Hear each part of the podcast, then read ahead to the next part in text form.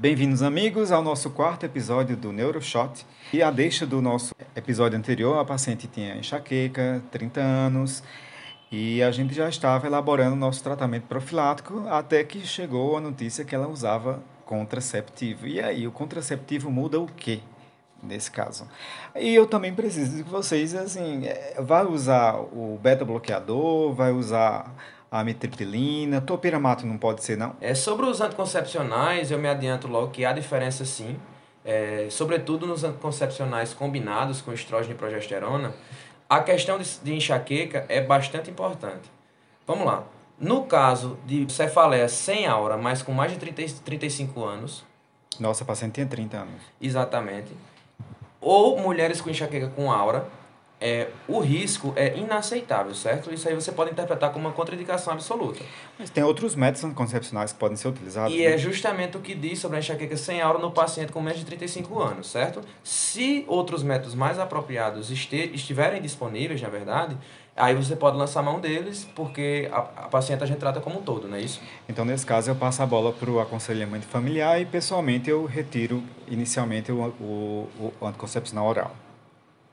Quanto ao tratamento profilático, das três opções disponibilizadas, a gente vai ter que ponderar efeito adverso, custo-benefício para cada paciente e o qual vai se encaixar no melhor perfil da nossa paciente. A primeira opção, o beta-bloqueador, é uma boa opção porque ela é a mais indicada por...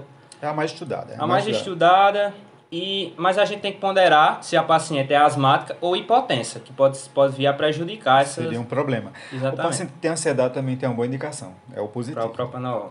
Isso. A segunda opção, a amitriptilina, ela se encaixa bem em perfis de paciente que tem má qualidade do sono, fibromialgia associada, entre outros distúrbios. E depressão também, é, paciente tri, dor triste. crônica também, né, doutor? Dor crônica. Né? Isso. Né? Mas, essa, mas parece que essa paciente tem um ganho de peso, ela tem problema com ganho de peso. E aí, Ricardo, o topiramato seria uma boa opção? O topiramato seria uma boa opção, porém, sempre observando os efeitos adversos, né? Que seria a probabilidade de formação de cálculos renais e também do desenvolvimento de um glaucoma de ângulo fechado, que é também. um dos efeitos adversos da, da amitriptilina. Da também. Aliás, é os efeitos anticolinéticos, várias drogas é, Exatamente. Da, da, alçada neurológica, psiquiátrica, causam problemas anticolinéticos. Né? a alçada ficou ruim, hein? Mas, Alex, e aí? Fale um pouco mais de, de aura. A aura é o que quando acontece? Implica em quê?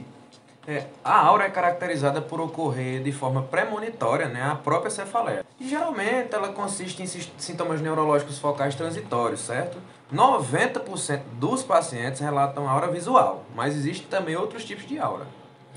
É, e lembrar que quando tem uma aura, a gente tem que pesquisar outra coisa, né? A gente sempre pede um examezinho que tem muito criticado pelos médicos da família, Exatamente. mas a gente sempre pede qual é o exame, O, o ecocardiograma, né?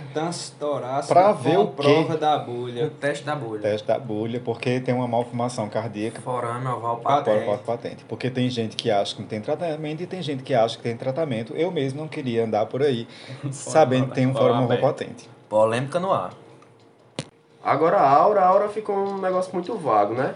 Então a aura seria o paciente chegar e relatar o quê? Escotoma cintilante, moscas voando, certo? Mas também pode, é, mas também pode ser de na origem não visual, zumbido, né, diplopia. Pode ter também. Paresia. Vertigem, hipoacusia. Tem gente que tem até diminuição no nível de consciência, fica meio atordoado. E prestem atenção que a aura tem que ser de 5 a 60 minutos. Antes de 5 não é aura e após 60 é já red flag, é, é um red flag. Aliás, o que são red flags? Isso é para o nosso próximo Neuroshot. Até mais, até lá!